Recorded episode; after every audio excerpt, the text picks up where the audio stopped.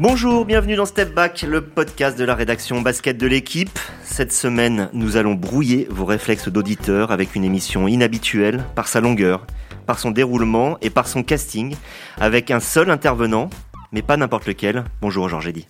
Bonjour à toutes et à tous. On va parler de vous, euh, Georges Eddy, de votre parcours. On va surtout écouter votre euh, vision du basket d'aujourd'hui, essentiellement de la NBA que vous commentez depuis euh, environ 35 ans sur Canal+, après une petite dizaine d'années où vous avez été euh, basketteur professionnel. On va parler de l'évolution de la NBA, de ce que vous y aimez, de ce que vous aimez moins. Alors, il y a beaucoup de choses à dire, donc ne tardons pas. Début du game. Georges Eddy, vous êtes né en, en 1956 aux États-Unis. On ne va pas retracer votre vie en, détail. Vous l'avez déjà fait dans beaucoup d'autres cadres, dans un livre, dans des articles, ou encore dans le très bon euh, 48 podcast d'Alain Mattei en 2018, qui m'a notamment permis de, mieux vous connaître sur des, points spécifiques de, votre enfance. Car c'est une de vos spécificités, Georges Eddy. Votre métier, c'est de parler des autres. Vous le faites depuis longtemps, mais vous êtes devenu tellement connu que maintenant vous parlez de vous. On vous demande de parler de vous. Alors cette popularité, est-ce que vous en avez eu conscience très vite? Est-ce qu'elle vous plaît? Est-ce qu'elle vous dérange? Oh, un peu de, de tout ça. Euh, ça me plaît quand c'est respectueux et sympathique. Euh, ça me déplaît quand c'est agressif euh, ou insultant. Ça peut être le cas? Euh, ou avec les réseaux sociaux, oui. euh, si on prend une position euh, dans un sens ou dans l'autre, vous pouvez recevoir le, foudre par ceux qui sont pas d'accord. Mais bon, ça fait partie du jeu. C'est pour ça qu'il faut faire très attention, surtout aujourd'hui, dans tout ce qui est communication. Il faut peser chaque mot. et avec les réseaux sociaux ou même avec la, vidéo, tout est gardé. Donc, euh, si vous dites une bêtise, euh, c'est euh, écrit dans la pierre pour toujours. Donc, c'est pour ça que j'essaie de, de faire attention, mais tout en étant euh, sincère et en, en ayant un certain franc-parler. Donc je vous l'ai dit, je ne vais pas raconter votre vie euh, en détail, je vais juste parler de deux choses, raconter deux choses qui pour moi sont extrêmement signifiantes. La première, c'est que vos parents, aujourd'hui décédés, étaient euh, handicapés. Je ne le dis surtout pas pour être larmoyant, bien au contraire. Je le dis parce que vos parents, justement, n'ont jamais oublié de vivre et de rechercher le bonheur. Votre mère, qui était française, originaire euh, de région parisienne, si je me trompe pas, tout. Était aveugle et ça ne l'a pas empêché d'avoir deux enfants et une grande joie de vivre. C'est vous-même euh, qui le dites. C'est cela qui fait de vous, notamment, une personne foncièrement positive qui préférera toujours la concorde, l'éblouissement à la critique ou à la plainte. C'est quelque chose qui se ressent dans les mots que vous utilisez et dans votre ton et qui fait, tout s'explique, que vous êtes justement très apprécié. C'est clair que le fait d'avoir eu des, parents handicapés, on va dire que jusqu'à l'âge de 10 ans, euh, je l'ai mal vécu et je, me sentais euh, marginalisé. Euh, mais à partir de l'âge de 10 ans, euh, en, écoutant les autres parler de mes parents et en vivant avec eux et en apprenant euh, euh, à vivre avec eux, euh, je me suis rendu compte que c'était la plus grande chance de ma vie euh, et que ça m'a inculqué justement euh, des valeurs euh, très par- partageuses, très positives, notamment à travers mon père et ma mère qui étaient des bénévoles, qui bossaient beaucoup dans les associations et notamment dans la lutte avec Martin Luther King euh, pour les droits civiques euh, des Noirs. Et ceci euh, dans les années 50-60, euh, quand dans le sud des États-Unis, il fallait être très courageux en tant que blanc à faire ça. Euh, de- de- donc, c'était la chance de ma vie d'avoir ces parents-là euh, qui étaient sévèrement handicapés, mais qui étaient euh, toujours positifs, qui regardaient toujours vers l'avenir, euh, qui, qui faisaient tout pour que moi, je puisse m'épanouir. Euh, et, et je serai éternellement reconnaissant vis-à-vis d'eux. La seconde chose, c'est que très tôt, vous avez su que vous n'auriez pas le niveau pour euh, jouer à NBA. Euh, C'est arrivé à d'autres. Hein. Euh, vous l'avez compris bien avant de traverser la France et de devenir basketteur pro en 77 à, à Bagnolet. Une France d'ailleurs que vous n'avez jamais quittée, où vous avez eu une jolie petite carrière, hein, plusieurs fois euh, top scorer en, en deuxième division. Vous avez joué euh, de nombreuses années en première division aussi. Euh, vous avez notamment été cornaqué par le grand André Buffière, ce qui est quand même pas n'importe n'importe quoi, n'importe qui. Euh, Et mais- Jean Gall, euh, au début, à Caen, c'est lui qui m'a donné ma chance en première division pour la première fois et, et où j'ai brillé en première division pour la première fois. un des grands entraîneurs de l'histoire du, du basket français, euh, exactement comme euh, André Buffière. Alors, si vous avez traversé l'Atlantique et si vous êtes resté chez nous, votre vie est, est restée rythmée par la NBA. Elle l'a quasiment toujours été. Vous êtes né, vous, parliez du Sud, vous êtes né dans l'Alabama, mais vous avez essentiellement grandi en, Floride. Là, vous avez côtoyé, affronté, vous avez, même été euh, speaker, mais bref, autour de vous, il y avait des joueurs qui, eux, ont joué NBA. Certains sont même devenus euh, All-Star, comme euh, Otis Birdsong ou Fast Eddie Johnson. Alors que vous n'aviez même pas 10 ans, vous regardiez déjà la NBA pas chez vous, mais chez vos voisins. Et c'est là que vous voyez, vous l'avez raconté, euh, notamment jouer euh, euh, Bill Russell face à Will Chamberlain. Alors, c'est ma première question. En fait, Georges dit, il ne vous manque guère que Georges Mikan, Bob Petit et Bob Cousy pour avoir fait l'intégralité de la NBA. Oui, parce que j'arrive juste au moment où les Bob Cousy et cette génération-là arrivent en fin de carrière. Euh, mais bon, j'ai vu le début de Russell euh, face à Chamberlain et, c'était pour moi le, véritable déclenchement euh, de la popularité, bon, on va dire nationale à cette époque de la NBA. Le duel, en plus entre deux joueurs noirs. parce qu'avant, toutes les vedettes, Bob Cousy, Bob Pettit, étaient des blancs, les noirs étant interdits dans la NBA jusqu'au début des années 50. Euh, après, ils ont brisé cette, barrière euh, et les plus grandes stars euh, sont rapidement devenus les joueurs noirs, comme Bill Russell, qui a totalement révolutionné le jeu, notamment sur le plan défensif et Will Chamberlain, qui a révolutionné le jeu sur le plan offensif en étant l'homme qui a mis 100 points dans un match en 62. Donc moi, je suis né en 56 euh, et je commençais euh, par regarder les Harlem Globetrotters. Ça, ça m'a d'abord attiré et après les matchs NBA chez les voisins. Euh, donc, c'est à partir de, on va dire, 64 à peu près. Et, et c'est vrai que c'était une, une, période faste, parce qu'en plus, les gens oublient, il y avait beaucoup moins d'équipes. Donc tous les meilleurs joueurs du monde étaient réunis euh, dans, dans 8, 9 équipes. Euh, et c'est pour ça que le, duel Chamberlain-Russell a, pris une telle importance. Le meilleur défenseur de l'histoire contre le meilleur attaquant de l'histoire, dans les deux franchises euh, qui avaient aussi des effectifs renflants. donc, donc là aussi, c'était une chance. c'était de commencer à aimer la NBA à cette époque-là. D'ailleurs, vous qui êtes un homme de médias, vous avez donc vu l'évolution de la façon de traiter euh, le sport à la télévision, de la façon de le commenter et notamment de le filmer. Aujourd'hui, on a des euh, on a des tellement hautes définitions qu'on peut faire des, ralentis absolument exceptionnels avec euh, 10 caméras autour de la même action.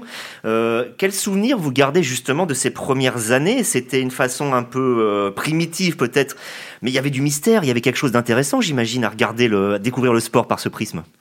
Disons que par rapport à l'époque, euh, il y avait quand même les meilleurs moyens techniques euh, mis à disposition de la NBA, mais les moyens techniques ont beaucoup évolué depuis.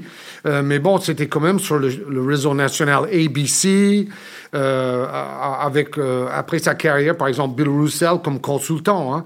Donc, quelle meilleure école de basket et, comme c'était vraiment la, seule chose qui me passionnait vraiment dans la vie, euh, je me suis gavé de tous ces matchs, de ces commentaires, le Chick Hearn, le commentateur légendaire des Lakers.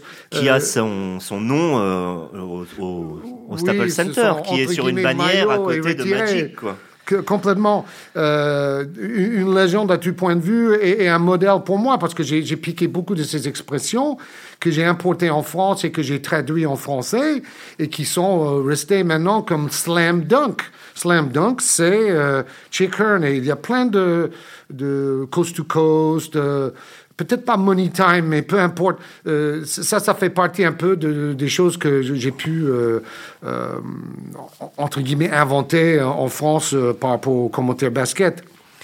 Vous qui avez justement connu beaucoup d'époques différentes, vous savez que comparer, classer, c'est une, c'est quelque chose que les gens adorent faire, hein, notamment décider qui est le numéro 1, numéro 2, le top 10, tout ça. Vous, la comparaison des époques, est-ce que vous y trouvez un intérêt? Est-ce que vous trouvez que ça a une réalité? Pas tellement. Je suis plutôt d'accord avec Jordan là-dessus. Jordan a toujours dit on ne peut pas comparer Bill Russell avec Michael Jordan, vu que tout était différent. Il y avait moins d'équipes. Euh, euh, les Noirs n'avaient pas encore leur vraie place parce qu'il y avait des quotas au début. Euh, mais cela n'empêche que, quelqu'un qui, comme moi, suit ça depuis si longtemps, on, peut sortir de chaque décennie, on va dire, quelques stars, quelques équipes, la façon de jouer, la façon où le jeu évolue. Après, il y a le panier à trois points qui arrive. Euh, au début des années 80, ça a fait évoluer le jeu. Maintenant, l'utilisation du panier à trois points est tout à fait différente. Tout le monde veut shooter à trois points tout le temps. Euh, donc, tout ça est passionnant, euh, mais je pense qu'on peut quand même, si on veut, faire un top 5 de l'histoire en mélangeant Magic Johnson, Michael Jordan, Bill Russell et Will Chamberlain et Karim Abdul-Jabbar. Euh, je, pense que ça, c'est tout à fait euh, valide. Mais par contre, dire que Jordan est plus fort que Oscar Robertson, euh, non. Oscar Robertson était le Jordan de son époque et après Jordan est devenu le Jordan de son époque. Euh, donc, on, peut, on peut comparer, ça remplit les réseaux sociaux. Euh, quand, quand les discussions sont, sont, respectueuses, aucun souci. Euh, moi, moi j'ai des arguments. Je pense que Jordan est le, je pense en fait que Russell est le meilleur joueur NBA de tous les temps, comme Jordan le pense aussi. Et après Russell, par rapport à, l'internationalisation, la, popularité de la NBA à travers le monde, y compris aux États-Unis, la campagne, les campagnes Nike, phénomène des playgrounds en France, tout, ça, c'est vraiment autour euh, de, Jordan, de son aura, euh, de son niveau, de, côté euh, très compétitif de sa personnalité. donc, pour différentes raisons, je pense que c'est lui le, numéro un de tous les temps, mais c'est Russell qui a quand même 11 titres en 13 saisons et Jordan seulement 6 titres. donc, c'est intéressant de comparer, mais il n'y a absolument pas de vérité absolu là-dedans. Euh, c'est bon pour discuter, euh, mais bon, ça me fait un peu rire quand je vois les, les gens qui, en fait, ont grandi avec LeBron, donc comme ils n'ont pas vécu l'époque de Jordan, ils pensent que Jordan était moins fort que LeBron. c'est justement la question que j'allais poser, c'est que dans votre 5 majeur historique, il n'y a pas de trace de LeBron, alors que beaucoup le considèrent comme l'un des deux meilleurs joueurs de l'histoire, et certains oserait même faire ce que j'appellerais un crime de lèse-majesté, hein, de, lèse-airness, euh, de dire que LeBron a une importance plus grande et peut-être même meilleure que Michael Jordan. Euh, pour certains, ça se discute, pour d'autres, c'est même pas envisageable. Vous êtes plutôt dans quelle catégorie? Ah, ah, pour moi, euh, Jordan est au-dessus de tout, parce que c'est lui qui a fait naître la suite. Et, tous les joueurs qui sont arrivés après, en commençant par LeBron, euh, Steph Curry, Kobe Bryant, euh, Tony Parker, Tim Duncan, euh, Nowitzki, tous les Ginobili. Ils ont tous été fans de Jordan à, sa grande époque. Tony Parker le dit sans arrêt. il a même rencontré quand il était gamin, il a vu les finales NBA. C'est vrai qu'il n'y a, pas de meilleure motivation pour faire carrière que ça. Euh, donc, pour moi, euh, à tout point de vue, Jordan est au-dessus, mais c'est une question de timing aussi. Euh, il arrive au même moment que David Stern, qui était le génie du marketing, patron de la NBA, qui a internationalisé le produit, la Dream Team, les joueurs NBA aux Jeux Olympiques avec Stankovic. Euh, donc, en, fait, c'était, on, dit en anglais, the perfect storm. C'était réunir tous les éléments. En, en 84, l'arrivée de Stern comme patron, Jordan comme star euh, à venir. Et il y avait déjà le duel Magic contre Bird qui avait rehaussé la NBA au début des années 80. Euh, et Canal Plus arrive aussi exactement à, ce moment-là. Et on a surfé sur la vague. Après, on a surfé sur Tony Parker. On a surfé sur, Kobe, LeBron euh, et Steph Curry.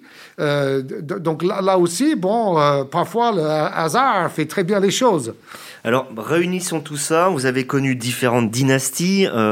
par exemple, sur les commentaires de Canal+, vous avez dû commenter les Lakers version Magic, puis les Lakers version Kobe avec euh, Shaquille O'Neal, mais bon, on va dire que c'est Kobe qui fait le, grand lien entre le début des années 2000 et la fin des années 2000. Vous avez connu les Bulls de Jordan, euh, les Spurs de Duncan, euh, donc aujourd'hui les Warriors de, Curry. Est-ce qu'il y a une de ces dynasties qui vous laisse le plus Attention, je ne parle pas de meilleur, je parle d'émotion. Est-ce qu'il y en a une qui vous laisse plus d'émotion Bien sûr. bah, honnêtement, le style de jeu de Golden State, pour moi, c'est le summum. Euh, c'est-à-dire peu de 1 contre 1, peu de pick and roll, beaucoup de mouvements à 5, beaucoup de euh, mouvements sans ballon, euh, de jeux de passe, euh, d'écran, de backdoor. C'est en fait c'est le collectif suprême. Euh, et, donc entre 2015 et 2019, je me suis régalé, mais à 100% en regardant Steve Kerr et Stephen Curry diriger cette armada extraordinaire. qui aurait pu gagner, à mon avis, plus de titres sans les blessures à Clay Thompson et Kevin Durant. Euh, donc ça, c'est le summum au niveau jeu collectif. En plus, Curry, les shoots à trois points. J'ai été shooter à trois points, donc j'ai apprécié ça particulièrement. Vous êtes shooter à trois points. Ou je, le reste, oui. Mais, euh, mais n'empêche, euh, la dynastie de Jordan, euh, c'était peut-être encore plus louable parce que dans les années 90, j'aimais pas le style de jeu de la NBA. Euh, c'était les Bad Boys de Détroit, les Knicks de Pat Riley et les Heat de Pat Riley. C'était des défenses ultra physiques, voire violents, intimider l'adversaire, mettre euh, cinq joueurs de 130 kilos sur le terrain pour emboutir la raquette parce qu'on shootait peu de loin. Euh, donc, j'étais pas euh, fan du tout. En plus, c'était pareil dans le basket international, les matchs en Grèce et en Turquie, 45 euh, à 42, score final. On, était dans une très mauvaise passe. Et heureusement, après, ils ont changé les règles pour redonner vie au jeu d'attaque et aux joueurs de petite taille. Ouais, c'est euh, d'ailleurs une question que, que je voulais vous poser aujourd'hui. Euh, on dit qu'un peu c'est l'attaque à, outrance. D'après vous, ça vient plus des changements de règles ou ça vient de la mentalité essentiellement des joueurs qui ont justement, on en a déjà parlé, grandi avec euh, Michael Jordan. C'est-à-dire que être efficace offensivement et mieux que ça, être spectaculaire offensivement est aujourd'hui considéré comme l'acmé du, basketteur. Qu'on en oublierait peut-être même parfois un petit peu les fondamentaux de type soit collectif, soit défensif, soit les deux. Qu'est-ce qui d'après vous, a fait que le basket d'aujourd'hui n'est vraiment plus le même qu'il y a 20 ans? Dès 2005, le changement de règles euh, est primordial. Hein. Ça a redonné euh, sa place aux petits joueurs comme Allen Iverson, Tony Parker, Stephen Curry, euh, qui ne pouvaient pas peser dans un jeu ultra physique et ultra musclé comme dans les années 90. Oui. C'est les arbitres qui laissent plus euh, jouer, c'est ça euh, C'est le oui, l'antenne. hand checking. donc c'est fini de pouvoir mettre sa main sur la hanche de l'attaquant pour l'empêcher de progresser. C'était un énorme changement. Mais tout ce qui a été fait pour redonner vie au jeu offensif et redonner une place aux, joueurs de petite taille qui étaient plutôt rapides à et, moins puissants et moins grands. Euh, et, je, pense que ça, ça a redonné de l'intérêt aux, communs des mortels qui regardaient la NBA pour dire Ah oui, bah, Iverson, je suis plus grand que lui, mais c'est quand même le meilleur joueur NBA cette saison, c'est fantastique. Euh, donc, c'est pour ça que je disais que l'époque des Bulls est peut-être louable euh, dans le sens que euh, il y avait des grosses défenses, un jeu ultra violent, et malgré ça, ils arrivaient à briller et être spectaculaires, notamment Pippen et Jordan, tout en étant super forts en défense, comme d'ailleurs les Warriors, parce qu'on parle toujours de l'attaque, l'attaque, l'attaque, mais les Warriors avaient la meilleure défense aussi quand ils ont fait leur grande euh, époque, et c'est pareil pour les Bulls, et d'ailleurs c'est même la, euh, même chose pour les Lakers des années 80. On, disait Showtime, mais ils avaient quand même une des meilleures défenses malgré tout à, l'époque, et c'était forcément le cas de Bill Russell dans les années 60, qui, a réinventé le jeu autour de la défense euh, en, tant que priorité. Donc, toutes ces évolutions-là me passionnent. C'est ce que j'ai raconté dans mon livre, justement. Euh, c'est ça qui me passionne euh, maintenant à mon âge, que j'ai vécu toutes ces époques, soit à la télé, soit en direct au bord du terrain pour commenter 20 finales NBA, par exemple, pour Canal+. Je pense que je suis recordman du monde de, des finales NBA, des Super Bowls, des compétitions FIBA, euh, si on, fait le, calcul. Euh, et d'ailleurs, c'est pas très important, mais le ça me fait plaisir de pouvoir les dire. Le basket n'a pas mangé littéralement tout votre intérêt pour les sports US en général. Vous restez euh, polyvalent dans, dans l'approche des sports. Au, au, début, à Canal, je suis assez polyvalent parce qu'il y avait l'opportunité de commenter le foot américain avec Philippe Châtenay et, et, nous avons rendu le foot américain assez populaire en France, les soirées Super Bowl, tout le monde faisait ça, à, à côté de la NBA. Bon, à partir de 2012, quand euh, la NFL quitte Canal, là, là je, suis moins parce que je ne le couvre pas professionnellement. J'ai toujours été obligé de me concentrer sur, les choses que j'avais à faire. Euh, bon, les dernières années, c'était par exemple le Basketball Champions League euh, euh, sur Canal. on avait le contrat pour l'équipe de France et pour la NBA. Donc, je me concentre là-dessus, plus que sur le basket universitaire ou le championnat de France. Là, là j'ai été très concentré là-dessus entre 2012 et 2015, quand on avait les droits sur Canal. Euh, et euh, j'en étais ravi. Euh, mais à partir du moment que je ne commande plus les matchs, je me consacre un peu à, autre chose, quoi. Votre polyvalence, elle est intéressante justement parce que vous avez vécu la mondialisation du basket très clairement, vous l'avez même accompagné. maintenant, les meilleurs joueurs non américains jouent tous en NBA, ce qui est à la fois une valorisation de la NBA, c'est extraordinaire de pouvoir euh, euh, voir tout le monde sur un même parquet, s'opposer, jouer ensemble, créer des complicités ou des adversités. D'un autre côté, ça peut vider aussi. Vous avez commenté euh, des, Coupes d'Europe, vous avez commenté le Championnat de France. Et, euh, et c'est vrai que par exemple en France, les, meilleurs joueurs ne restent très peu longtemps. Et, et c'est difficile de rendre le Championnat de France attractif quand justement le Championnat de France a tendance à envoyer plus que d'autres, plus encore que d'autres, des joueurs NBA. Vous en pensez quoi de ça? C'est-à-dire que moi, j'ai pas de propos anti-américains là-dessus. Euh, la Ligue des Champions, par exemple, en, football a tendance à faire exactement la même chose que la NBA, à récupérer tous les meilleurs euh, sud-américains, les meilleurs joueurs africains, de vider de sa substance beaucoup de championnats. Cette mondialisation, quel est votre regard dessus? C'est complexe, euh, mais c'est clair qu'à partir du loi Bosman, à partir du moment qu'on met 4, 5, 6 étrangers euh, par équipe, ça change complètement la donne. Moi, j'ai grandi à partir de 77 dans, dans, le basket français où les Français euh, les plus forts restaient en France, ne partaient pas à l'étranger.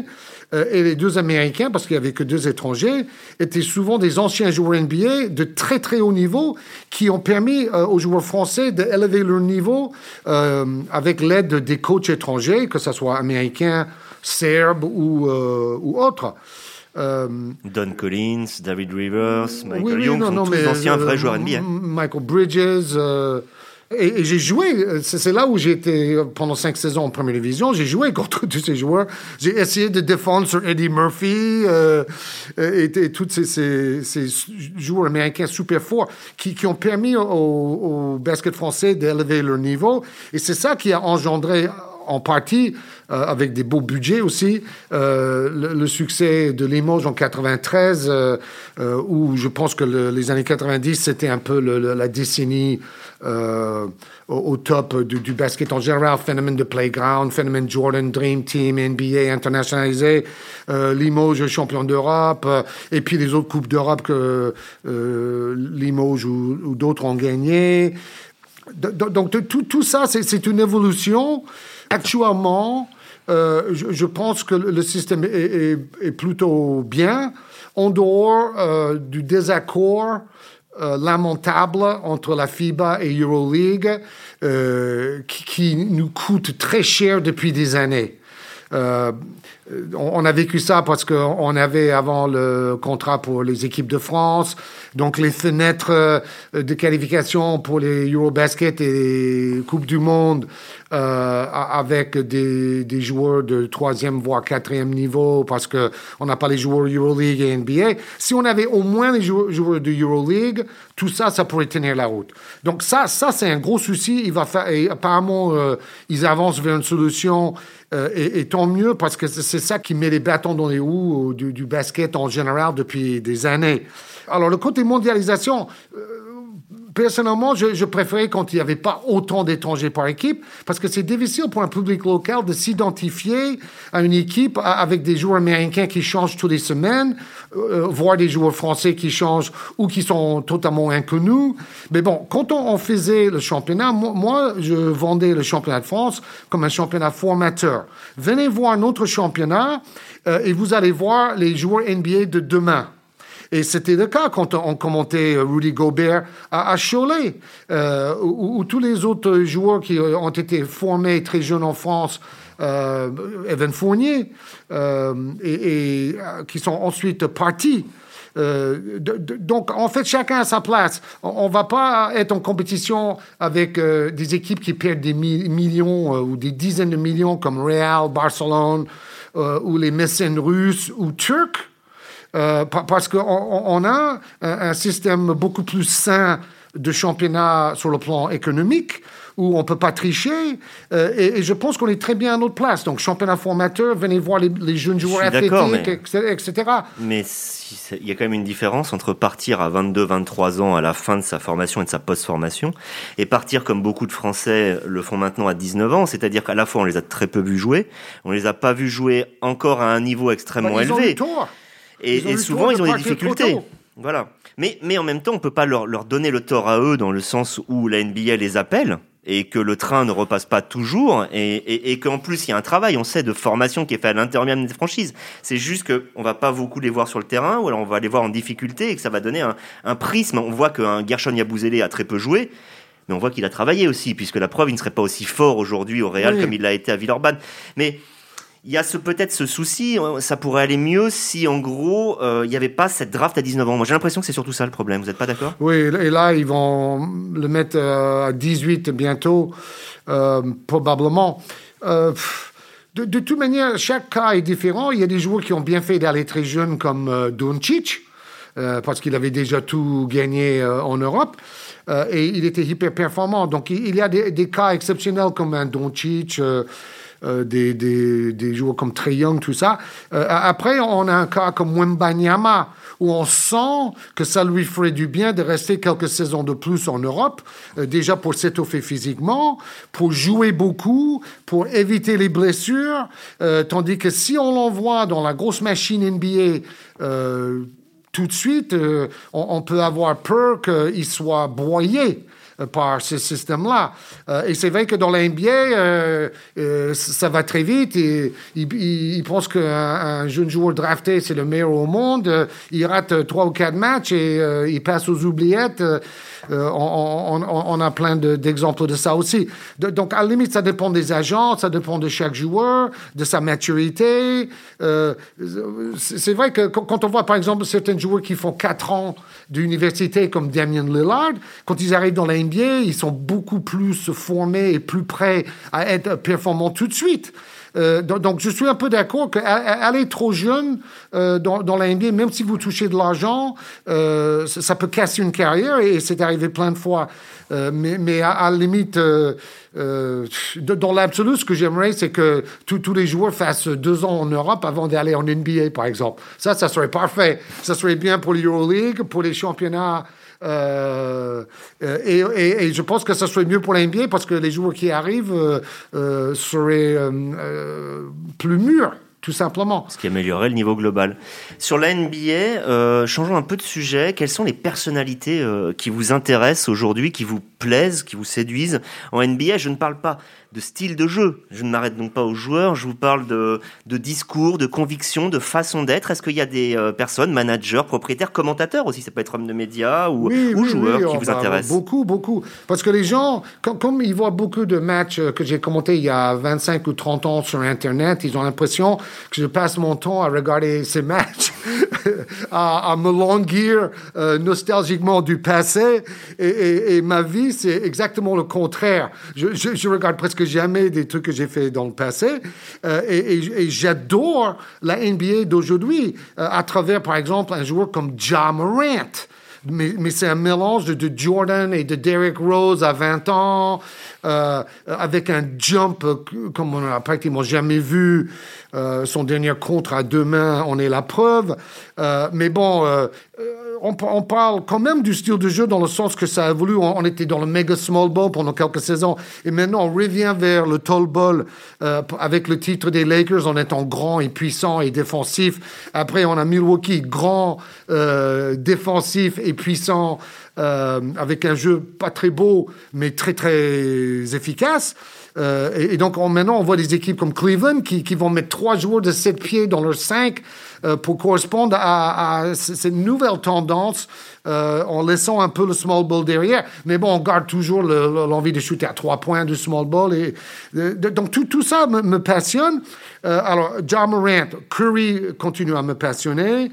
tout ce qui fait Steve Kerr, le, le, le jeu de très haut niveau retrouvé de Golden State cette saison, qui rejoint le niveau qu'ils avaient en 2015 en 2019. Bon, Iguodala est revenu, Draymond Green est redevenu ce qu'il a été, euh, Wiggins euh, a progressé euh, de, 50% grâce à Steve Kerr.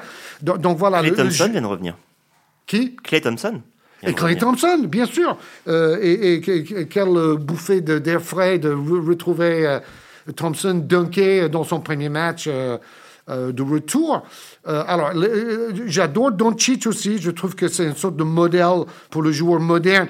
et, Jokic, moi j'étais peu athlétique, donc deux joueurs comme ça qui jouent au ralenti, qui lisent le jeu, qui dominent tout en, jouant à deux à l'heure parce que leur lecture du jeu, leur adresse et, leurs fondamentaux sont tellement au-dessus des autres le jeu de passe, euh, qu'il domine tout, en étant très peu athlétique, comme Larry Bird. Moi, j'adore ça.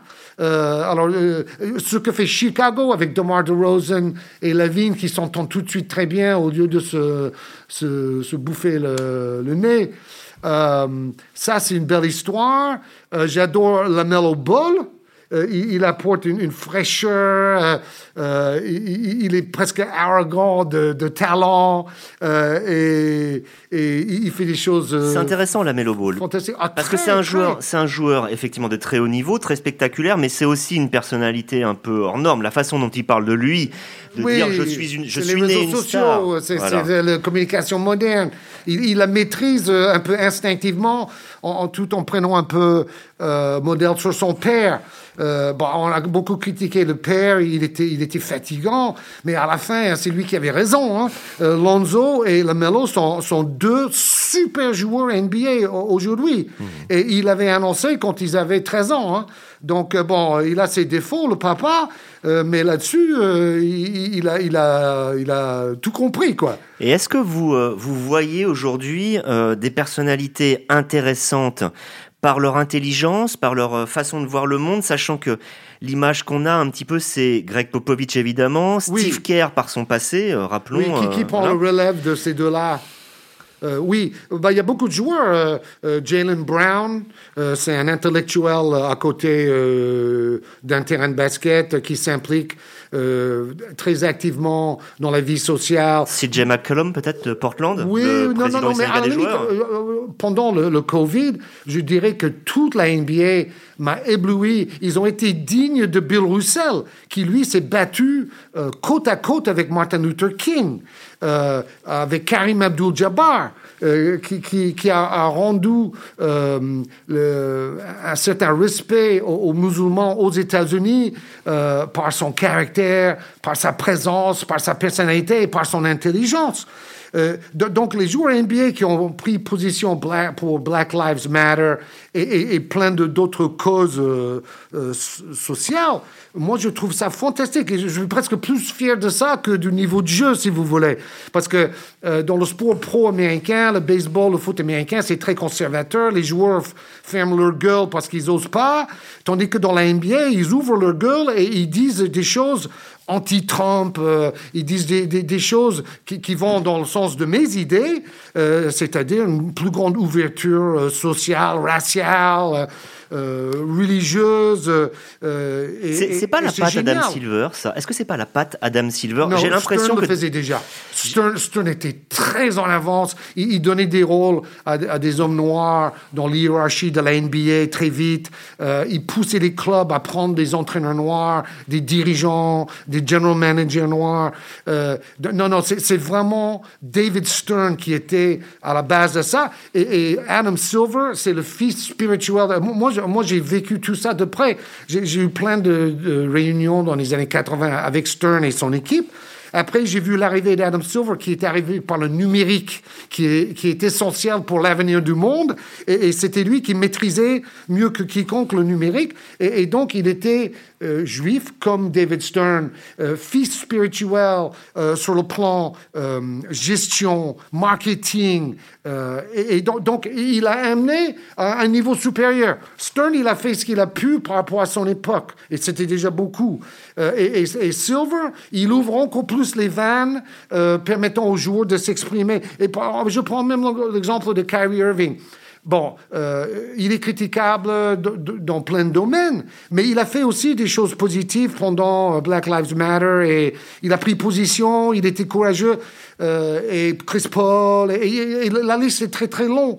c'est intéressant. Je voulais justement poser une question sur Kyrie Irving. Est-ce que vous, le, son choix de ne pas se faire vacciner, donc il y a des, un impact sportif immense puisqu'il ne peut pas jouer à New York, donc pour à Brooklyn ou à, au Madison Square Garden, est-ce que vous considérez que d'une certaine manière, il est ultra minoritaire et, c'est normal, il y a toujours des gens qui sont un peu à contre-courant et que c'est normal Ou est-ce que ça vous ulcère parce que ça reste quand même un débat de société et que c'est compliqué de, parfois d'être contre la vaccination dans l'impact social que ça peut avoir?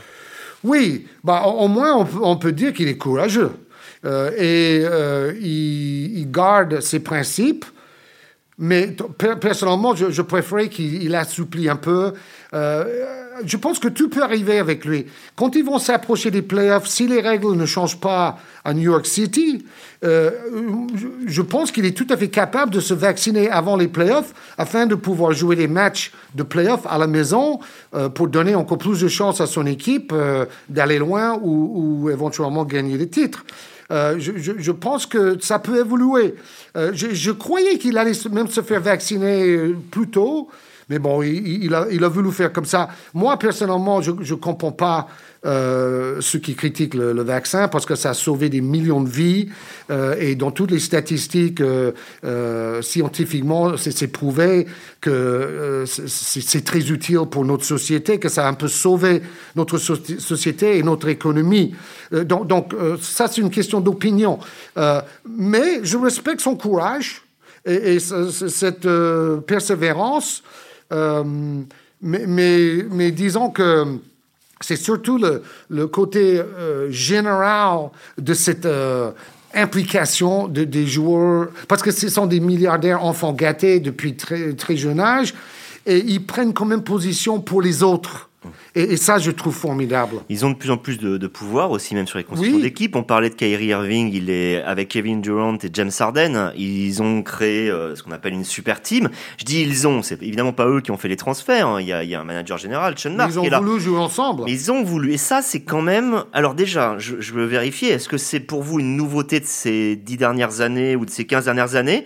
Et, et, et, et qu'est-ce que vous en pensez finalement du, de ce qu'on pourrait parfois appeler la République des joueurs?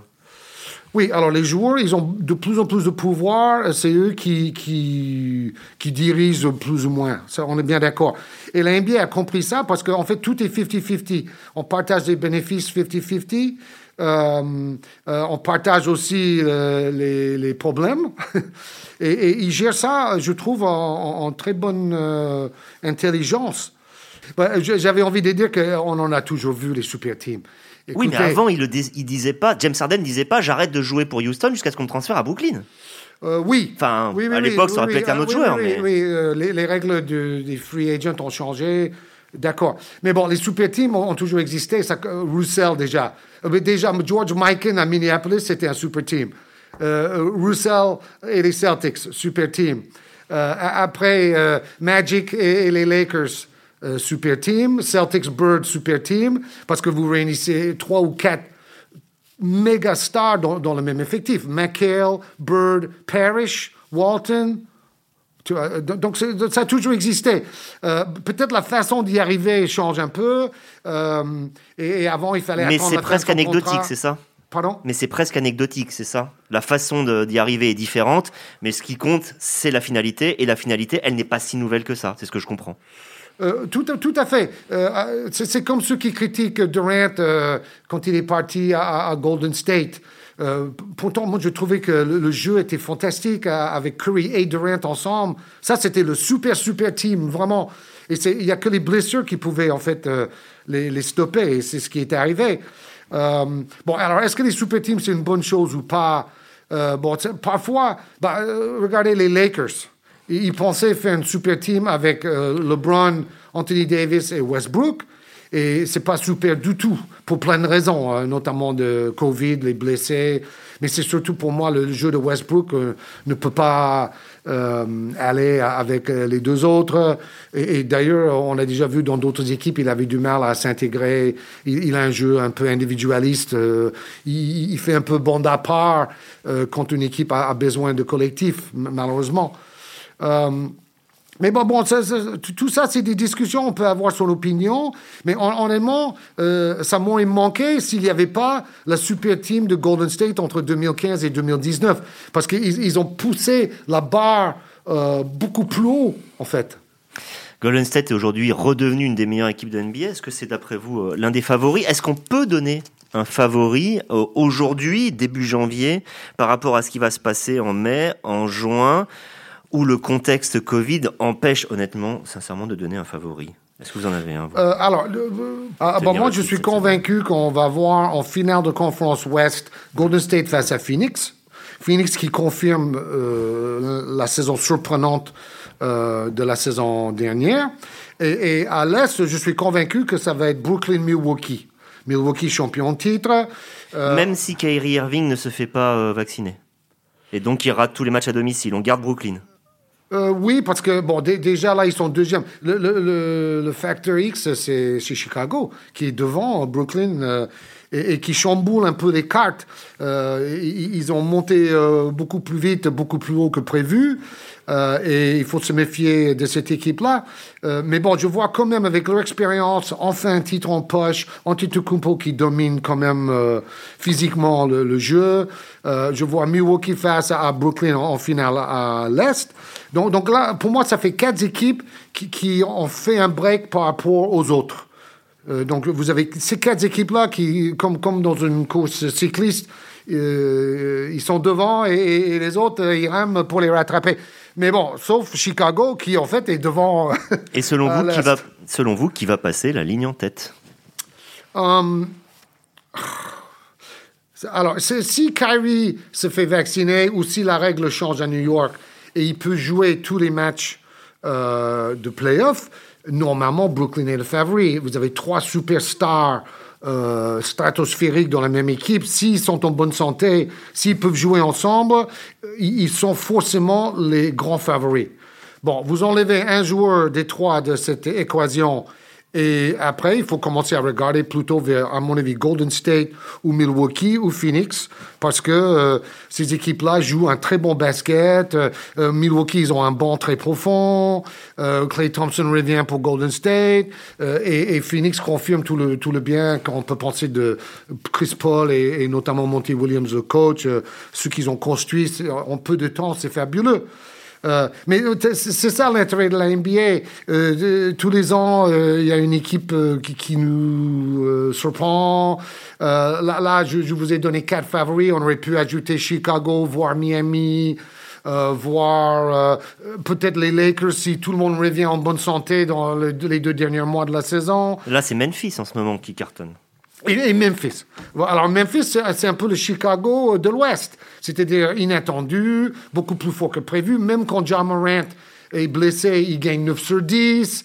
John Morant, euh, il est au-delà euh, du réel, euh, spectaculaire, et, il a progressé à trois points dans les jeux de passe, dans, la clairvoyance au niveau des passes décisives, au lieu de, de tout forcer vers le panier. Maintenant, euh, il arrive devant la défense et il fait la passe décisive plutôt que de forcer. Euh, donc il est génial et Memphis avec. Euh, comment ne pas aimer une équipe comme ça? C'est le retour du grit and grind, mais avec des, joueurs un peu jordanesques ajoutés au mix. Alors je voudrais finir, euh, on a parlé du meilleur, je voudrais qu'on finisse par le pire d'une certaine manière, parce que vous avez commenté, euh, je pense forcément, en 35 ans, toutes les équipes NBA. Les affiches qu'on vous proposait de commenter, puisque c'est souvent la NBA qui choisit, il y a des questions d'horaire, euh, c'est pas toujours les plus sexy hein, parfois. Mais là, depuis quelques années, et notamment depuis les, Sixers à l'époque de Sam Hinkie, on a, on a une nouvelle tendance, celle du tanking forcé. Euh, c'est-à-dire plusieurs saisons totalement sacrifiées. Euh, on a donc Philadelphie qui l'a fait, on a Oklahoma City qui le fait maintenant. On voit ce que ça donne, un, match à plus de 70 points d'écart. Euh, voilà. Quel est votre regard là-dessus, sachant qu'il y a quand même une fanbase qui, qui est là, qui ne mérite peut-être pas ça. Je déteste ça. La chose que je déteste le plus dans la NBA, c'est le tanking. Et c'est pour ça que je voudrais qu'il change. Perdre volontairement, pour rappeler. Euh, oui, oui, euh, pour, pour monter plus haut dans la, dans la draft. Euh, donc, pour, pour moi, tout ce qui peut changer au niveau de la draft pour enlever la motivation pour faire du tanking, je suis pour. le, le play-in, par exemple. C'est très bien. Rajouter deux équipes de plus qui peuvent lutter pour les playoffs. Oui, donc, donc ça veut dire que... Et, même, ce que, on peut dire même, tous ceux qui ont la, possibilité de faire partie de ces deux dernières équipes euh, en, play-in euh, sont, motivés et impliqués jusqu'à la fin de la saison régulière, tandis que par le passé, euh, une bonne partie de ces équipes-là commençaient à perdre exprès pour monter dans la, draft. Et, et, donc, pour moi, le play-in, c'est top parce qu'en fait, ça rend les deux dernières semaines de la saison régulière plus intéressant parce que vous avez plein d'équipes motivées pour arracher ces dernières places. Euh, et, donc, les équipes restent concentrées et motivées pour gagner des matchs plutôt que de dire ah ben maintenant, on va, on va mettre les joueurs au repos, on va mettre les freins euh, pour finir le, plus bas possible dans le classement. Pour moi, c'est totalement euh, le contraire des principes du, du sport. Euh, donc, bon, il y a, d'autres trucs que j'aimerais bien corriger dans la NBA, notamment les back-to-back. Je trouve qu'il y a trop de matchs. Les matchs qui se passent d'un jour sur l'autre. C'est ça, ou quatre matchs en cinq jours. Euh, avec le Covid et on va encore voir euh, beaucoup, beaucoup de matchs. Mais c'est pareil dans le foot, dans le basket international, le championnat de France, il y a trop de matchs partout. Tout le monde veut sa, sa part du gâteau et, les joueurs gagnent plein d'argent, mais sont de plus en plus souvent blessés euh, parce qu'ils sont usés et on leur fait jouer trop. Donc ça c'est vraiment un principe de base. la santé des joueurs en NBA ou ailleurs, pour moi, c'est la seule priorité. Euh, et, il y a plein de choses à changer pour, pour y arriver, mais il faudrait que tout le monde accepte de gagner un peu moins d'argent. Mais si vous gagnez moins d'argent sur une saison, mais votre carrière de deux ou trois ans de plus, à la fin, vous êtes gagnant. Euh, et la NBA est gagnant chaque fois qu'un joueur peut jouer un match au lieu d'être absent. Parce que personne ne veut venir voir un match avec beaucoup d'absents. Euh, donc, bon, ça, c'est les axes où, où l'NBA peut progresser dans les années à venir. Avec Adam Silver, qui, à mon avis, est assez sensibilisé euh, dans ce sens. Jean dit, est-ce que vous avez déjà été, même de façon extrêmement fugace, été lassé par la NBA ou, par le basket, même si ça ne devait durer que quelques secondes, ou votre passion n'a jamais, jamais faibli? Bah, moi, j'essaie de toujours euh, de trouver euh, quelque chose d'intéressant, même par exemple dans un mauvais match. Charles Bietri, qui m'avait recruté à Canal Plus au début, il disait toujours euh, on trouve les meilleurs commentateurs dans les plus mauvais matchs. Plus le match est mauvais, plus l'importance du commentateur euh, est grande. Euh, parce qu'il faut trouver le moyen de garder les gens devant leur télé euh, en racontant des anecdotes, euh, avec des discussions, des débats. que quand il y a un blowout, il y a 40 points d'écart et, et il se passe rien, tous les remplaçants qu'on connaît pas sont sur le terrain dans le garbage time. c'est dans ces moments-là qu'il faut être prêt et avoir préparé plein de choses à dire. Euh, donc, alors mon enthousiasme euh, est intact, euh, mais c'est vrai que peut-être pendant des années où, on, nous faisait vraiment surbosser, où je faisais quatre ou cinq trucs avec trois ou quatre voyages par semaine, il pouvait y avoir des moments de fatigue et de, lassitude. Mais, bon, maintenant j'ai appris en, commentant depuis 2015 la NBA sur Campus Afrique à, surtout parler beaucoup moins attendre, réfléchir. Euh, dès que le jeu se déroule, on dit plus rien. on, laisse le jeu se dérouler. Et après, moi, je suis là pour remplir le vide. Quand il y a temps mort, quand il y a Cooper Pub, euh, quand il y a lancer franc. Euh, et c'est là où je dois placer des choses qui doivent être pertinentes.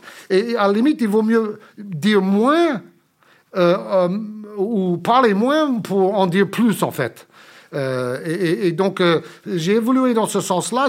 Et en plus, à côté de moi, j'ai des jeunes qui sont enthousiastes, qui, ont un peu copié mon style, euh, oh là là là là, badaboum et tout ça. Donc, je le laisse faire avec plaisir. et comme ça, je me fatigue un peu moins. et, donc, je suis dans, un style un, tout petit peu plus sobre. Mais quand je vois le contre de John Morant, je peux encore me mettre debout et hurler aussi. Hein.